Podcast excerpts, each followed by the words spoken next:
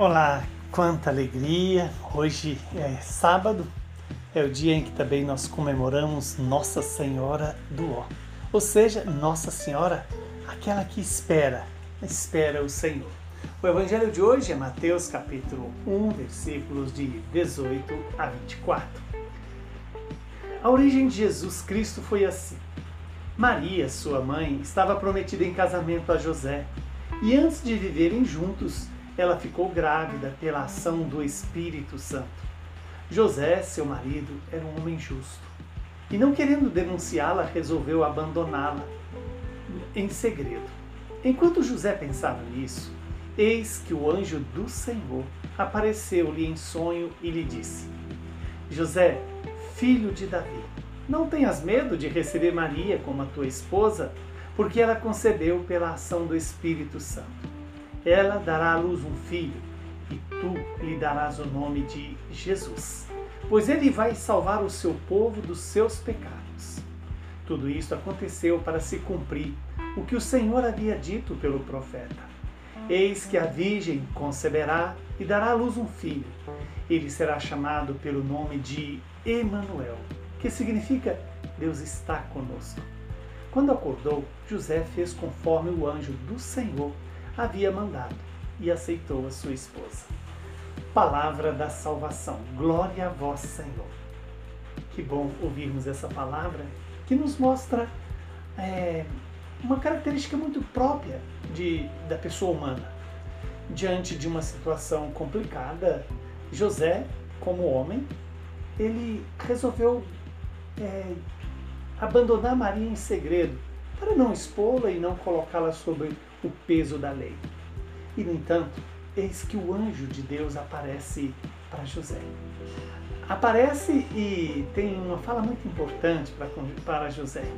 E é bom lembrar que antes da fala do anjo, é, o evangelista faz questão de, de dizer que José era o marido, era o marido e era justo e não queria denunciá-la. Então, resolveu abandoná-la em segredo. José pensava nisso no entanto, Deus enviou o anjo que lhe apareceu e disse para ele: José, filho de Davi, não tenhas medo de receber Maria como a tua esposa. Olha que coisa extraordinária. Primeiro, o fato de convidar José a não ter medo de receber Maria como a sua esposa. Por quê? Porque é o que ela concebeu é obra do Espírito Santo. E ela dará à luz um filho. E aqui dá a José o direito de dar o nome ao menino, que se chamará Jesus. E que será o Emanuel, ou seja, o Deus conosco. Veja que se José antes dessa comunicação do céu pensava em abandonar Maria, em seguida, sem falar uma palavra, José faz exatamente o que o anjo pediu. Veja que José é um homem da palavra em ação. Ele, a sua palavra é a sua ação, é a sua obediência. Assim, José nos ensina a termos a humildade de voltar atrás, de rever a nossa posição para servir a Deus. Ainda que na cabeça dele o mais lógico seria abandonar Maria, diante do anúncio do anjo, José simplesmente faz como o anjo lhe ordenar. Que São José nos ajude a ser assim, a não ter medo de voltar, de recusar a nossa vontade, de renunciar à nossa vontade para fazer a vontade de Deus, ainda que a vontade de Deus seja mais difícil, ainda que a vontade de Deus seja mais complicada no sentido de trazer consequências para nós. Mas na verdade, não é que a, a vontade de Deus seja mais complicada.